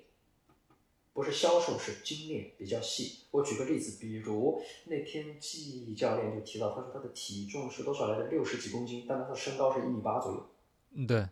所以实际上应该一米八对，多，那我认嗯，为他站在我们面前的时候，我认为他是比南哥要显得要偏精瘦很多很多的人。那我来更瘦，对，然，而我的情况是，我的身高是一米七左右，我的体重同样是六十五、六十六公斤。那实际上对于我的身高来说，我是属于比较敦实的那种人，所以我就、嗯我就反复的、反复的考量，然后又在比较此前用这个 Next Person 或者 Four Person 在跑了长距离之后，我确实感觉得到，在二十五、二十五公里之后，我的体重就开始有一点把这个泡棉就压得有点塌掉了。回弹会减弱，然后整个人会减弱，所以我就开始给自己就是就是孤注一掷的想想，那我认为我有信心，我用我的体重可以把这个 Alphafly 的这个这个气垫这个 capsule 把它踩开，能够借助我的体重来给我提供更好的回弹，我就赌了这一把，然后最后就上，OK 起泡，然后就啊，在比赛之前大概两周的时候出现这个问题，当时就就非常的抓狂，嗯在群里也看到了嗯。对，然后就是不断的就有就有朋友们就应该是天南海北的朋友们都是开始给我出主意，可以这样啊，可以那样，对给你支招最后的对最后的到解决方底挑还是不挑呢？对对，我的我的家属就说，他说你就不要挑吧，你万一挑了这个血流出来感染，这不就更更可怕了吗？我也很害怕。啊，最后 结果是结果是等了一周之后，距离比赛之前七天，我想天，这个时候水泡再这个血泡再不消下去的话，就要这就是幺蛾子就直接就黑天鹅事件，这故事就没了。然后我还是把它剪了，然后贴了创口贴，然后用了一些这种保护的保护的这种耐磨的创口贴来贴上，然后结果就这么简单，只花了一天的时间就好了。然后 并且在这这真的是就是我认为是怎么说好呢？就是嗯嗯，每个人的经验或者教训都是更多的是基基于自己的一个体验出来的，所以你不可不信，也不可全信。但如果你采纳了这样的这这样的建议的话呢，风险全部由你自己本人来承担。对呀、所以当时在做那个，你知道，我就拿着那个指甲剪，我就剪呢还是不讲剪呢？纠结。多么，早知道早剪了。又或者说，呃，应该 应该说放开来看，这是多么小的一件事儿，这是这是工作、生活各种繁重的，嗯，闹心的那些事儿之外的，另外给自己添堵这些事儿。当然是现在事后大家来聊聊得这么开心，但好像当时就在那一刻，我就卡在这个牛角尖儿里，就卡的自己就非常的纠结，非常非常的纠结。当然，幸运的是这个问题得到了解决，然后嗯，也没有这这至少我没有在刚才的那个呃比赛复盘的时候没有提很多鞋不好，因为鞋确实非常的非常的好，多当时感觉这个鞋真的已经和我就合为一体了，我合二为一了非是吗常的满意，对我非常的满意，所以你比比赛的时候其实也是这双鞋对吧？没有没有再把它换掉，没有再换掉。是的，通过你自己的努力，一个血泡的代价把它给征服了。是的，是的，好，好的，好的。然后我这边所有的问题，我感觉啊，我我讲我已经啰嗦很多了，对不起，对不起。很详很详细，嗯，故事我们听的也很入神，然后我感觉整个对对对，而且体特对对对，然后很有逻辑我觉得 呃，从你的这个跟我们分享你的故事中间，我我我我觉得很荣幸啊，因为你也提到了 PP 计划，我们在聊的这几个点，呃，在你的训练中间，其实对于你来说能起到一些帮助，对吧？所以我觉得 PP 计划这个做下来还是很好的，尤其是李教练给了你一些建议。那李教练来说一说吧。对我我们也听得非常认真啊。就如果是因为我不知道，因为之前跟嗯不没有跟这个晶晶之前沟通的太多，我以为是刚跑了两三次马拉松就突然干到这么一个成绩呢是。的就对于这个细节回回的这么多，原来是确实之前有一定的基础，而且呃早在一九年已经是在就是三小时两小时两三小时十九分这样一个水平了。所以这个首先首先这样。呃，我先 我先谈几几个一个观点和分享吧。首先就是像晶晶这种从像三小时十九分，差不多三年时间进不到这个进不到这样一个现阶段的这个水平，其实首先是合理的，就是每年差不多，因为因为从三个三个半小时往三个小时进阶，就是甚至更快，它其实每年如果是正儿八经像我们这个正常的工作上班族，利用比较合理的这个时间来训练的话，每年十分钟。真的是比较常见的，比较也是比较容易实现的一个这样一个一个一个成绩，所以说也是可以给男子做一个参考，就是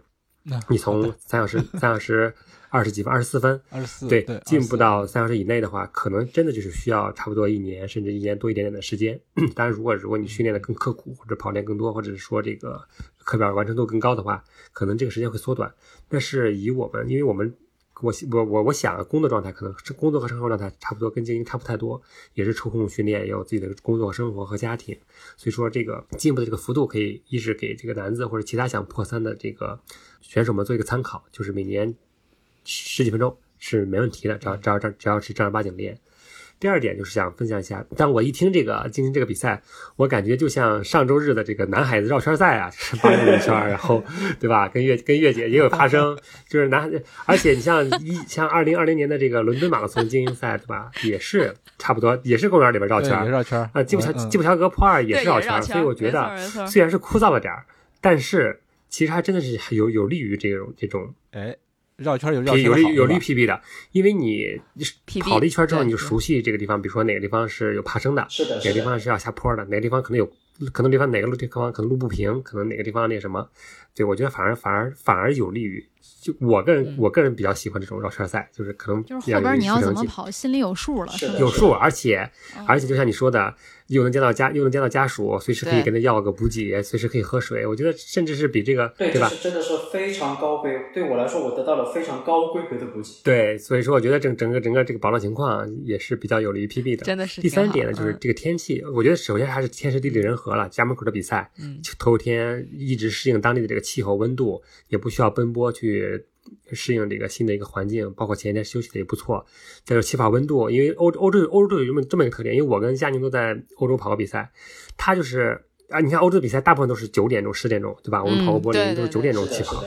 他，的它的它有他他有一个特点，就是他起跑的时候和你结束的时候温度基本差不多，他就是它不像国内，为什么七点七点半跑？因为它一到中午之后，那个那个温温度上升的特上升的上升的特别快。对，国国外呢是基本是平稳的，比如说你起跑是五六度，可能结束也差不多就是七八度的样子，就升升的不是特别多。所以我觉得这个温度也是特别合适，也是整体来说就是有利于整个整个整个这个环境比赛环境吧，是有利于晶晶来这个这个创造一个好成绩的。当然，最重要的其实还是严格的执行了课表。其实总结来看，包括我，嗯，我们在 PP 计划里分享也是，其实对于破三这个阶段，或者是说就是三小三个半小时再往前进阶，其实它的核心的两两两两个课吧，一个是间歇，一个就是长距离。这长距离就可能就三十三十二、三十五这样的长距离。其实你万万变不离其宗，相相信晶晶也深有体会，你。真正让你提升成提升水平特别快的，其真的就是高强度高强度度的间歇和长距离是的。这对这个不只是对于我们业余选手，其实对精英选手来说，嗯每周里边最重要的两堂课，它也是这两堂，这也是也是也是这两堂。李教练，李教练，我想我想在这里插一句嘴，我实际上是在去年的八月起才，就是这辈子第一次开始认真的进行间歇跑的训练的。而我确实不得不说，嗯有接触了这样的间歇跑训练之后的话，我才意识到它对我的改变有多大。这一点真的是立竿见影的效果就会产生。为什么很多人就是，比如说你在三个半小时以外，或者是你稍微更成绩稍微要再慢一些的时候，可能会还不太涉及到跑间歇。但是你要是奔着三小时或者以内，或者是更高的目标的话，真的就是不能叫捷径吧，真的是最好的方法之一，因为它会极大的提升你的速度速度能力啊，你的这个最大摄氧量以及你的心肺能力，就这个是毫无疑问的。就我觉得就是在后期，尽管可能会提出新的目标，我觉得这个两大这个这个法宝吧，就是间歇和长距离，也是会也是不能够缺少的，也是我觉得还是要继续保留的。尽管你不管你的课表会怎么会呃怎么样的调整，但这两堂核心课还是应该保留在你这个一周的这个计划当中啊。我觉得这个是必不可少的。再就是我觉得整个整个的整个来说，就是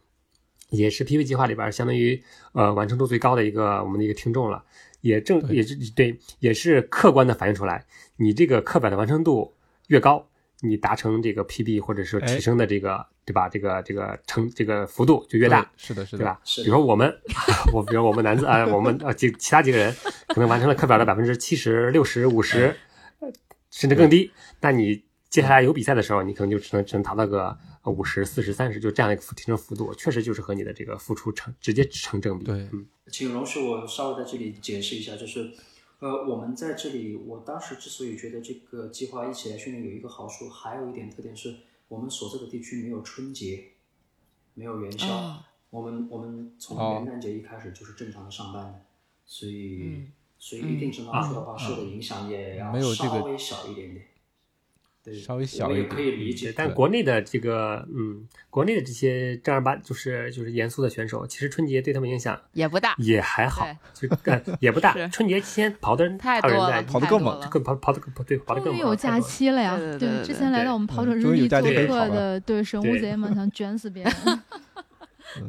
是是是，所以所以说就是还是对，还是保持了，只要保持这个训练的这个呃科学性、嗯连贯性，然后各方面条件好的话，确实就是容易嗯出好成绩的，这个是水到渠成的事情。嗯，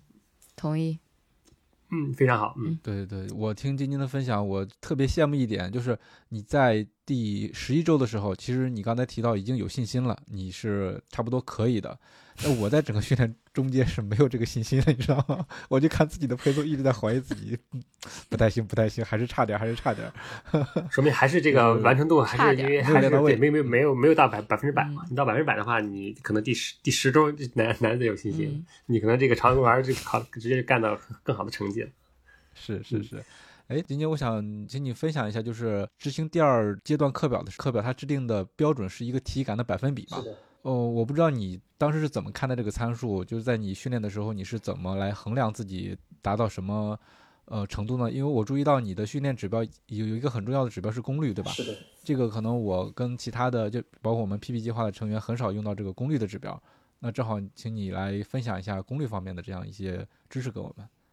好的，好的，谢谢，谢谢两个。我觉得这是一个非常好的 Q，但是我显然达不到说我可以来给别人说教说教怎样，因为我自己只有我自己本人嗯自己一个小白鼠嗯对，就分享一下自己的。嗯，我的感觉是这样子，就是嗯，我使用了这一个，我可以提这个品牌的名字吗？啊，可可以可以，没问题。呃，可以的，没问题。呃，我我我使用的是这个 Stride 的这个功率计，然嗯后我现在的了解，我对这个这个行业的了解来说的话，我发现这个 Stride 是把跑步的功率第一次引入了这个这个业界里面来的，它的感觉特别像零几年的时候 Polar 博能第一次把心率监测带到了运动记录里去。然后，所以他在一开始提出来这个概念的时候，他非常的新。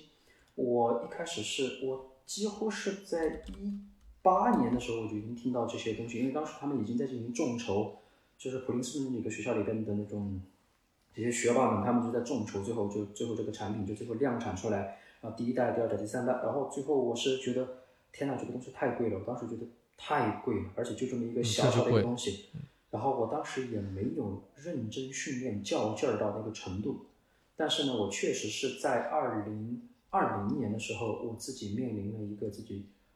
我感觉我有点没动力了，我感觉我已经练得该认真的也认真了，但是我也没有任何的进步，这就是当时我根本就没有进行过任何的间歇跑的训练，然后再一次又不得不吐槽一下我使用的这个 Apple Watch，那我使用的这个手表里面的各种各样的运动记录软件都没有给我提供，当然如果有我不知道的好的软件的推荐，我也要学习。就在我使用的这个软件里，都不能够进行掐表、卡圈儿这种最基本的运动手表，随便哪一个跑步手表都能够具备的。就掐一圈，这一圈四百米跑了多少秒，下一圈跑了多少秒，我中间可以休息，这样可以给我提供一个分段的训练的结果。在以前，我所有的跑步的信息就是从开始到结束完一个平均数，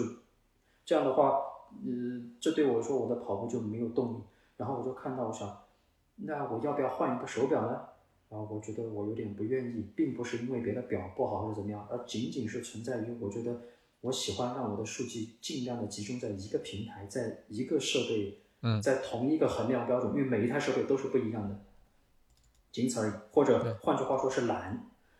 嗯，然后最后最后就开始在考虑这个这个功率计。我终于是在嗯二零二零年，我仔细的反复的观看了好几个 YouTuber，我非常尊敬的几个我们国内的跑步的大神的 YouTuber 的节目，嗯，然后我听了他仔细的讲解和分析这个这个东西的得和失，然后我在三思了之后，我觉得我可以试一下，我咬了咬牙试了一下，OK，然后就开始发现这个这个快乐就无穷无尽的快乐就一下子就开始了。首先是首先是那个什么，一来了一个新设备，因为我特别我也是特别喜欢各种各样的数据，看到这种一嗯嗯嗯满屏的数据，我就就充满了快乐。然后那个，然后我发现我发数据控对，然后当我们我们就发现，就是很多次我们在跑步的时候，呃，上坡也好，下坡也好，呃，或者说你身身体的状态也好，或者哪怕海拔也好。我举个例，比如说佳宁，您在那个就是冬奥会赛场的时候，就爬那个楼梯，那真的就已经是高强度训练了。我曾经试过在海拔一千米的时候跑，我心率跑到一百七十五的时候，我的配速是五分钟，我当时就已经就已经就非常累了。然后就可想而知，就是在不同的海拔的时候，你如果仅仅靠心率和配速这两个信息的话，你会给自己带来极大的困惑，更不要提呃，在冬天的时候，这些所有的运动手表这种简直就是幺蛾子一样的心率乱跳的这个情况，就让整个人都扯不清道不明的状态。同样的，因为我们的心率就像我们的这个汽车的发动机，发动机转速很有可能冲上去之后的话，它并不能快速的又降回来。我们的人的心脏没有那么敏捷的、快捷的变化，所以就有可能会出现，嗯，我们的这个人处于一种比较高油耗的状态，但是呢，效率又一般般的那种情况。确实有这种情况，嗯嗯，尤其是比如说，当你在比赛刚开始起跑的时候，前面有很多人，实际情况你那种想要在穿插、穿梭、超越的时候，你那个时候其实你做了很多额外的努力，心率又非常的快，你又觉得自己非常的努力，一看配速怎么就还这么点儿，这中间一定有一种又踩着刹车又踩着油门这种奇怪的呃情况，如果没有一个比较好的数据来辅助我判断我。此时此刻，相对准确的，此时此刻，我究竟付出了多少？我究竟丢出去了多少？做出了多少的？呃，我的我怎么说话呢？我输出了多少？然后给了我什么样的反馈？那这样的话，呃，我觉得我跑步的时候，有时候我的兴趣就有点就有点丢掉。结果我们看到功率之后，就觉得非常的，这是极大的解决了这个痛点。因为功率在意的是，呃，我刚才在。这个就是我们讨论这个话题里边的时候，我发了四张图，第四张图就是讨论的这个功率的话题。也就是说，我们如果是用功率来计算的话呢，它考虑的是当前你的这个人推动这么重、这么多公斤的这个人移动的速率所做出来的这样的一个功率的效果。这个时候，仅从功率本身，它不考虑你的心跳快不快，也不考虑你的速度，因为你很有可能此时你正在爬升。你看，爬升 GPS 告诉你的速度变慢，可是那个时候正是我们付出超级多的时候的一种一种表现。这个时候功率就非常好的表达了，表现出来了我们此时此刻究竟有多么的辛苦。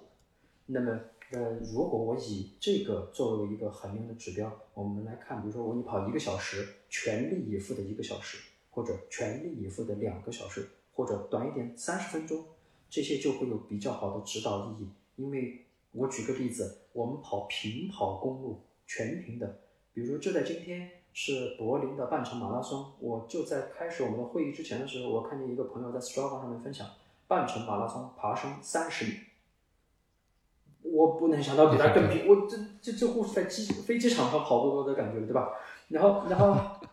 然后那个然后香港的那个扎达马拉松啊，那个扎达马拉松是在热带。两百八十米吗？还是三百米的爬升，并且是在热带、亚热带天气，呃，是低气压、高湿度。嗯，那么所有的人都在这个情况下，你你说同样是这这个光看一个什么是速度、心率，其实不能够很好的反映出他究竟有多累，他付出的情况有多少。我可以在柏林跑出多么好的成绩，不代表我突然把你空降到香港去，你就能同样表现出这么好的水平来。所以实际上，我们每个人只能做出付出这么多的功率。而这个功率能够给我提供多少的反馈呢？还要取决于很多天时、地利、人和等等等等等等很多其他的因素条件。所以，如果我抛开心理，我就看功率的话，这恐怕能够给我一个心理上的安慰，让我觉得我就看好这个功率就行了。那么，又回到那个第二阶段的课表里边，季教练说的是，请用自己的。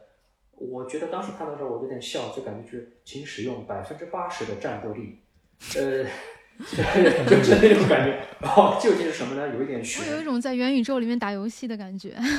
对，有点有点那种感觉。然后，所以我就只好用我自己手里最好进行量化的，我就用功率来辅助我进行进行判断。当然，当然也不得不说，这个功率也有自己，这个功率计本身也有自己的 bug，有很多数据上的一个 bug。我让我来稍微吐槽一下，就是这个功率计需要绑在我们的鞋子上。而鞋子肯定是绑在鞋带上，不同的鞋子的鞋带呢，它并不是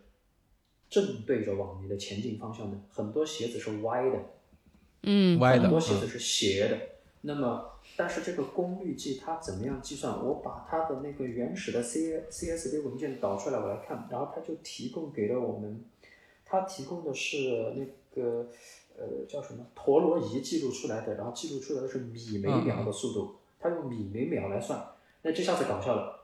你怎么知道？他怎么知道自己真的是朝着什么方向去前进呢？原则上说，他认为是这个自己形状的尖尖头正对的前方的那个前进是他在前进的方向。如果比如以 Next Person 那种鞋子，那个鞋带直接就是歪开的，那你这个功率计不就直接就斜着走吗？你看到的数据是不是全乱套了？OK，那么作为这个软件硬件的供应商，他给了我们一个解决的方案，他说你可以自己来校准啊，你在四百米操场上跑一圈看看，然后回去按照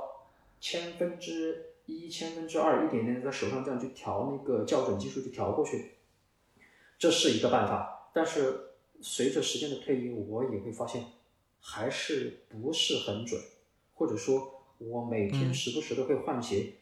鞋子 A B C D E，结果一开跑，哦吼，我这个参数都错了，这种情况就就会出现情况。所以我们当然我还有我不确定他们能不能够这样做到这么好的一个快速的响应和反馈啊，就是作为作为这个客户的服务，截止目前为止，我用了才用了八九个月吧，其实我用的也不是很久。我感觉到他们的客户的服务在电子邮件回复的时候，他们会愿意回答我的问题、解释，或者说给我提供一些帮助。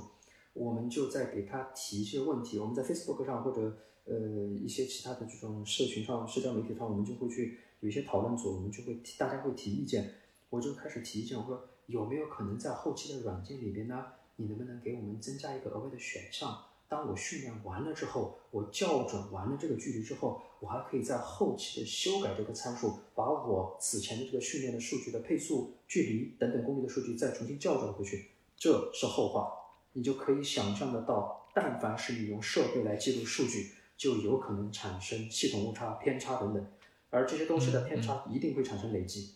嗯，对对，那你其实。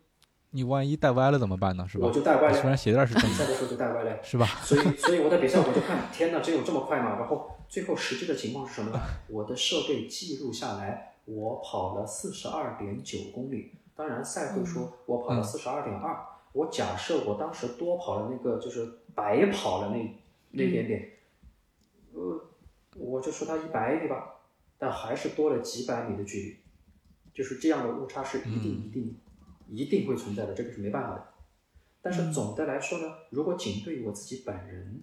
我昨天的状态和今天的状态，我认为它可以给我一个比较好的参考。我现在正在发出来这个图是八个昨天的比赛里边八个圈里面的上坡，呃，应该是每个周期我看应该是每个周期的上下坡的表现。我在这里其实调用的数据，我还没有把功率调出来，我仅仅是把步频和速度这几个信息调来放下来，然后你就可以看得到，在我们上坡的时候，呃，会出现的情况是，哦，对不起，功率我也放到这里了，就是功率会迅速的、迅速的往上涨，嗯，但是呢，那个什么，但是你的配速并不涨，因为你上坡的时候，你的力量全部都用来把身体往上抬了，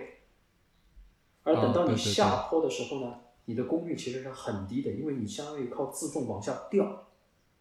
你重力在帮你的忙往下掉。这些东西都一定程度上辅助我们去判断当前的这个坡有多厉害。我就会注意到，我举个例子，比如说我们平我平跑的时候的话，呃，我可以在某一个配速配速 A 的情况下，我的功率可能只有两百五十瓦左右。这样的配速在轻轻松松爬一个坡，瞬间功率就跑到三百瓦左右。三百瓦到了什么概念呢？我只能维持一个多小时，这样的状态超过一个小时以。以目前我记录出来的数据，这样的看起来速度没有巨大的变化，但是仅仅因为在上坡，就瞬间就把此前的一种比较和谐的匀称的一样的一个跑步的这个节奏，变成一个无氧跑的跑的情况。这样的话，可能第一次不觉得，第二次不觉得，那跑到第八次呢？我昨天就付出了代价。嗯，这些都是都是有明显明显的这种情况的，所以我应该说它对我有帮助，但是。不可也不能不信，但是也不可全信。功率这方面我还真不是特别的了解，然后我要再去多学习学习。嗯，把这个功率也用起来，我觉得也是一个特别好的一个训练的指标吧。然后我还想说的是，我们我并不想在这种就是大家讨论的时候就一定一一这什么单方面的陷入说，哎呀，这这这家的什么就好，那家什么的不好。其实我此前在考虑功率的时候，我做了很多的考量。我是不是非得要花这么多的钱去买这样的一个设备？哦，还不要说，这不是最贵的设备，还有一个比它更贵的设备，一个叫 Runtastic，一个两个小的呃 Footpod 小小的那个哦装在鞋子的，就让左脚右脚信息全部都给你记录进去。嗯你要想，现在我使用的这个记录功率计，它只装在一只鞋子上，你的其他的那些信息全部都靠算法自自己给算出来的，一定程度上说也有一点儿不可全信的那种意思在里面。那我在最开始考虑的时候，我在想，我非得有必要用这个吗？我可不可能用其他呃既定品牌、既有品牌，或者说是便宜一点、低成本一点的一些设备来实现这一点呢？我就还实际上我在今天电话会议开始之前，我还专门查了一下，实际上还真有很多，比如就是李教练在用的这个小绿豆，如果你嗯现在去安装了另外一个 app，、其实我也发到了我们讨论的这个这个图片儿里，我发的是图片儿里的第四张图。啊、就是如果你去看小绿豆的话，是有一个对应的 app，是叫 Running Power。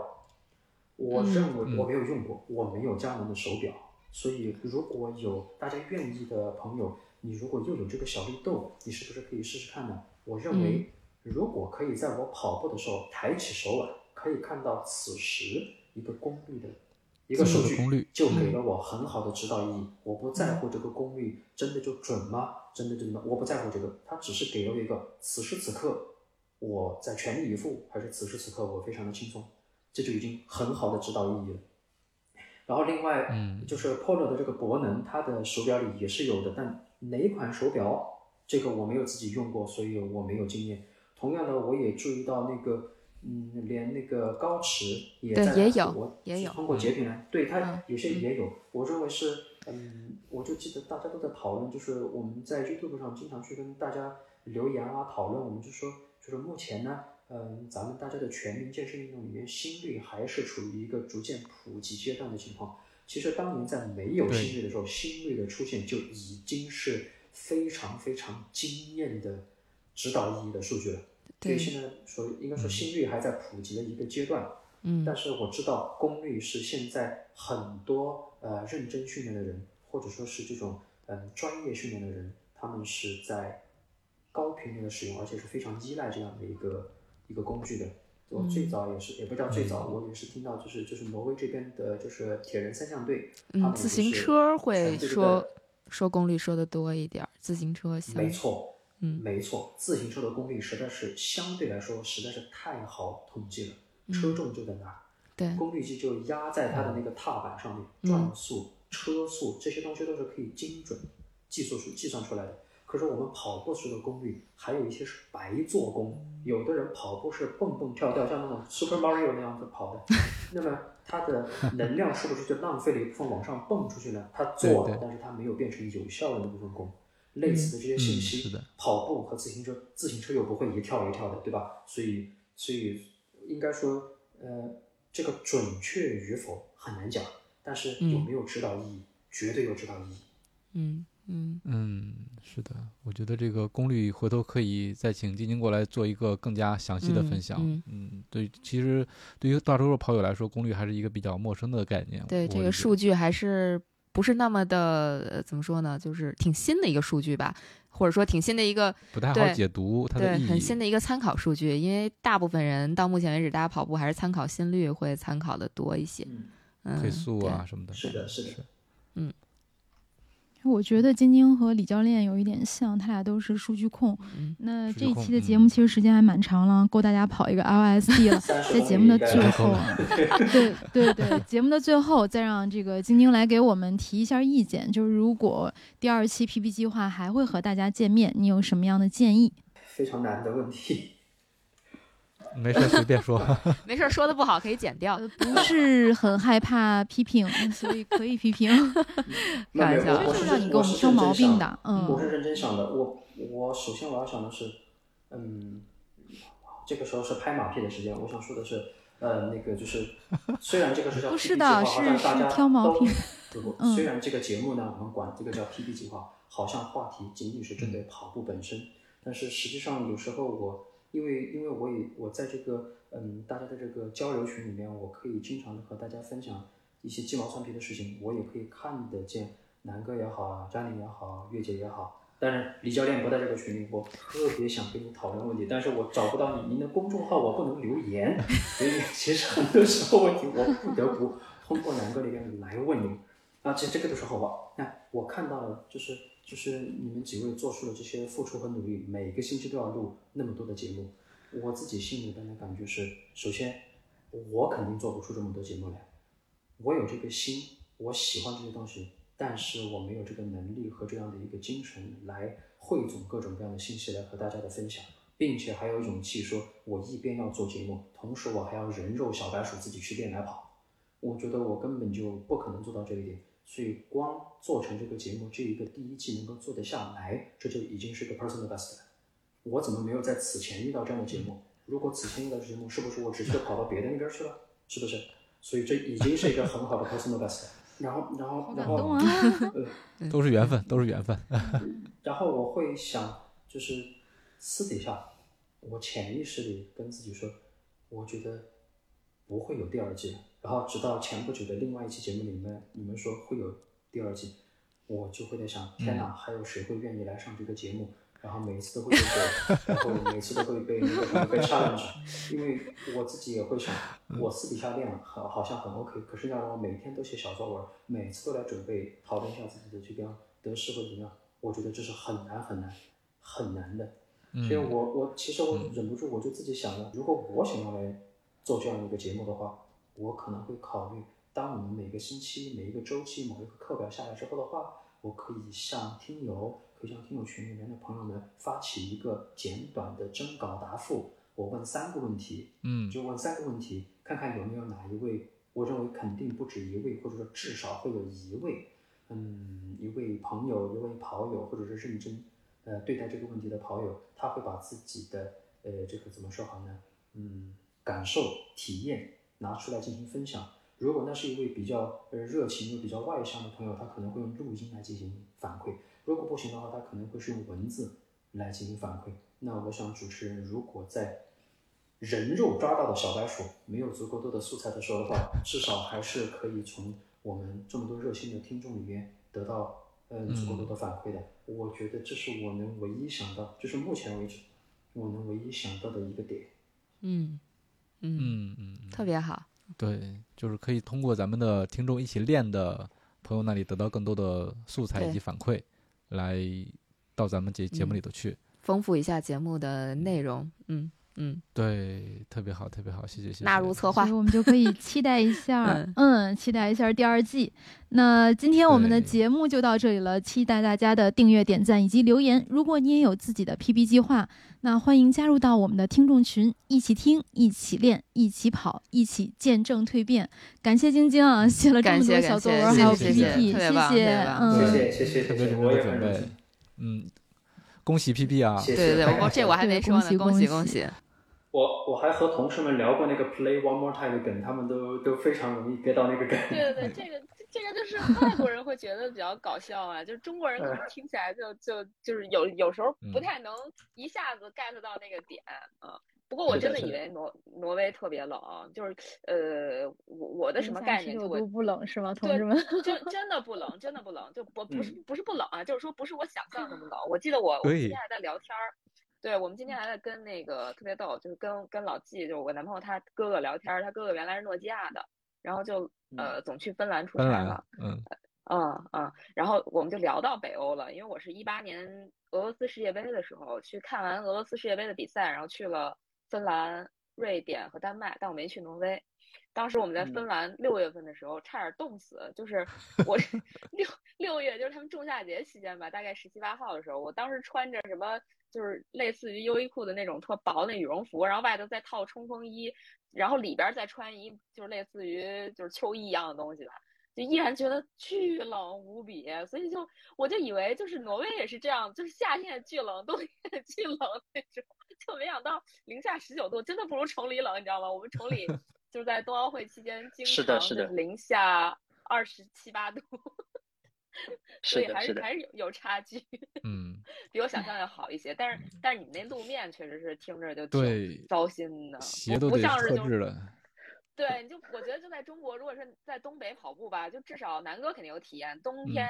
不至于说穿那个那个那个冰爪去对，不至于，晚对吧？是吧？真那样就不跑了。对对对对对啊，我觉得这如果在国内，这是这是明摆的，就是在劝退啊。为什么？为什么还会有人这样？满脸冻的全都是冰溜溜，还在跑呢。对对，但是我觉得那比赛特别有意思，就我听你讲那比赛，我还是就主要是也是因为好久没比赛了，然后听你说那个比赛一圈一圈的，就觉得嗯挺好玩的。你这都还是一个是跑错路，另外一个还抽筋了呢。对对对对对对，不然更厉害，而且还有坡吧，关键是有坡。其实我觉得比赛里还是挺崩溃的，就大家如果要真上坡呀，我觉得对大部分人都会去找一个怎么说，找一个相对平的，对吧？平的比赛的 PB 很很难说找一个。又绕圈儿又爬坡，绕圈儿也就罢了，这爬坡确实是有点有点那个什么了。反正我是不行，呃，让我爬坡我就疯了，估计。嗯，挺有意思的比赛但但这个确实是就是没得选嘛，就是。其实，嗯，我不知道是不是现在这会儿其实已经结束了录制，现在已经进入大家的闲聊。我们还都开着，没没有录音还都开着，就先开着吧，先开着吧。看起来，嗯嗯。对。我我停了，但是但是会议室还在录。对对对，我觉得聊挺好的。嗯嗯。那我是我是觉得，因为那个是，呃，对对，这是闲聊。我我特别想特别想聊，就是我觉得今年这个冬奥会其实是对咱们嗯国内的朋友特别好的机会，就是了解那个什么冬季运动。就是，其实一开始那个南哥给我提了一个问题，他说：“您觉得这个就是挪威这边的跑步的氛围是什么样？”其实我我我想聊的，但是我也确实看到我实在是太啰嗦了。我我估计是，因为这是什么？就如果是见面是社交恐惧症，直接就木讷都不说话；但要么是扫起来呢，就是话又特别多的那种。嗯，这就是不得不说，就是在挪威这边的话，路跑比赛不是他们最主流、最嗯。呃，大众热衷的一个的项目，这里的全民国民运动，相似于中国的乒乓球，是那个越野滑雪，是的。哎，我猜到了。越野滑雪其实才是正儿八经的冬季马拉松，它就是正儿八经的马拉松，它是五十公里级别的，轻轻松松就滑出去了的。出门就是越野滑雪。是的。对。然后你看这个。对这个你知道，就是我忽然想起来一个什么事儿吗？就是夏奥会的时候，东京奥运会的时候，它是男子和女子的马拉松比赛，呃，它的颁奖仪式是在闭幕式上，然后到了冬奥会就变成了越野滑雪的三十公里跟五十公里的比赛，最后的颁奖仪式。所以约翰于格又上去了，约翰约翰于格又又是那个女冠军，她又上去了。对，她很厉害。然后，然后对，然后然后我估计大家也听到过，就是约翰于格他本身也是非常厉害的越野跑步的，就是跑步队员，他也是很厉害的。这我也听过。然后。实际上，我现在就特别有感受，就是在这里练越野滑雪的运动员，我我不要说运动员了，就是就是邻居的大爷大妈，对大爷大妈，他要所谓的练习，其实就是他们在度假的时候就跑到山里去，他就在高海拔、低温的情况下，长达数小时的在外面，他你也不能说他在跑，他就是在走路，就是比走路快一点的训练，这就是非常好的有氧训练。嗯，然后所以，并且他们在滑这个雪的时候，他不只是用腿部的肌肉，他还要用很多手部肌肉。嘉玲就说，就是这次真的是大家看到了，就哦，原来是这个样子，对吧？你很多时候是要技巧非常的重要，所以这边的运动员他们的上肢力量非常的强。嗯，呃，拿那个雪换句话来说，你去上坡的时候，登坡的时候，嗯嗯，而而实际上，实际上我的体验就是我的上肢力量很薄弱。我记得有一次，我在我还在跟大家分享的时候，我说我们公司里每个星期三会有同事们大家约着一起什么跑步啊、跑间歇跑训练。然后在冬天的时候，有一阵子我们就约着去旁边的，就是相当于就是那种算是临近的越野滑雪场，就去越野滑雪场。然后然后就瞬间就是跑步的时候，我就跑在前面的那个，然后越野滑雪我就跟在后面。哎，我我忽然想起来，就是我在抖音还是那个微信的视频号上关注过一个，好像他就是在挪威，呃，他叫老外克里斯，我不知道你们知不知道这么一个一个视频号，是一个外国人。他应该家就在挪威，然后就是你看他的那个视频，有的时候就是他一开他家的那个后院的门，然后就拿着那个板儿，穿着板儿，拿着雪杖就出来说走越野滑雪去，然后就带着自己的那个兄弟姐妹还有爸妈，就直接就是穿着雪板就从家门口出去了。对，我不知道就在在京津那边，你能实现这种这种出门就越野滑雪的这种情况吗？呃，可以有条可以有条件的实现。它是这样的，就是嗯，就可能会就是扯皮扯得非常的多，但是很多挪威的家庭，他们除了有一个自己的住在城或者镇或者村里的家以外，还在山区里边有一个自己的度假小屋。我我是不是你说一家三口的这种家，而是以一个家族的爷爷奶奶，然后到这样三代四代同城，对对，他们在山里的那个小木屋，就是字面意义上，它就是出门就是雪，并且举个例子，现在马上四月下旬是那个复活节，那么在复活节的时候，就是大家公认的一年里面还能有比较好的雪质，还可以好好滑雪的最后时间，很多人就会跑到他的小木屋去。就是我们在冬假，呃，对不起，孩子们的这种算是寒假吧，有一个星期的寒假，我们也可以，我们作为外国人也可以通过像订酒店啊或者什么其他的形式，可以预定到这样的木屋。这样的木屋就在滑，或者说木屋与周边的滑雪场，它自己就是本身一个整体的物业配套。当然，越野滑雪还是有条件的，因为不可能说对于一个呃新手入门，你让他从悬崖上这样滑下去，这边的人真的就真的就是可以从这种石头，我们开始从石头上就滑着滑着，从那个缝儿里然后就滑着下去了。但但它肯定是有一定的物业的，所以我们确实可以出门就可以很近的滑，并且由于是在山里，一直都地面，路面也是冰雪路面，所以我们的滑雪板确实就是在路面滑的。嗯，这这种基础设施真的挺有意思，真的跟中国的乒乓球差不多，甚至比乒乓球还差不多差不多还要方便。还普及，是对对对，出门就是普及是的自然条件是的对，找个案子呢，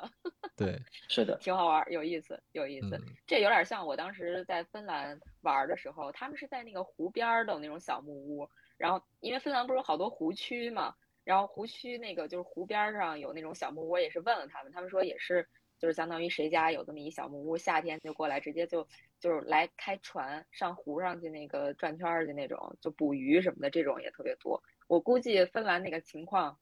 跟你们那边应该也有点像，应有该也有相似。的地方，对，是的，有嗯相似的地方，是的。那我估计那个湖到了冬天又是一个溜冰滑冰的好溜冰，对，练速滑去了，练花样滑冰去了。太好玩了，太好了嗯嗯，对，真是真是挪威就是没有机会去，之前一直想说如果有机会的话，就单独去挪威看看，因为挪威那峡湾不是特别棒吗？就之前看好多的那个就旅旅游攻略吧，就看到挪威那个就那叫什么呀，就自然景观那种大悬崖，看着就特别爽，就是特别震撼那种。结果这嗯这这一个疫情也没机会去了，我有点儿有点儿遗憾，不然挪威可能真的有机会很快就会安排了。嗯，有美好的地方，但是也有非常多一言难尽的地方，非常一言难尽，绝对不是，绝对不是只有好，实际上是闹心的事儿比好的多得多得多。嗯，因为你常住嘛，一样的，咱们住在国内、住在国外，其实都一样，就是不是说啥都顺心的。嗯 要是都顺心都去了，就不在这儿待着了。嗯，挺好行的。嗯，呃，你是的，是的。好，那我们依依不舍的 说再见。对，谢谢，欢谢谢迎下。不好意思，次再来拖了你们节这么晚的时间，这已经很晚了。没事儿没事儿，没事没事没有，我都没事儿很开心谢谢谢谢好那我们下回再对特别高兴见跟你聊天儿。嗯，下次再见，拜谢谢。拜好嘞好嘞，拜拜拜拜，谢谢辛苦了啊。南哥，谢谢月姐，谢谢大家辛苦辛苦，好的没事儿拜拜没事儿拜拜。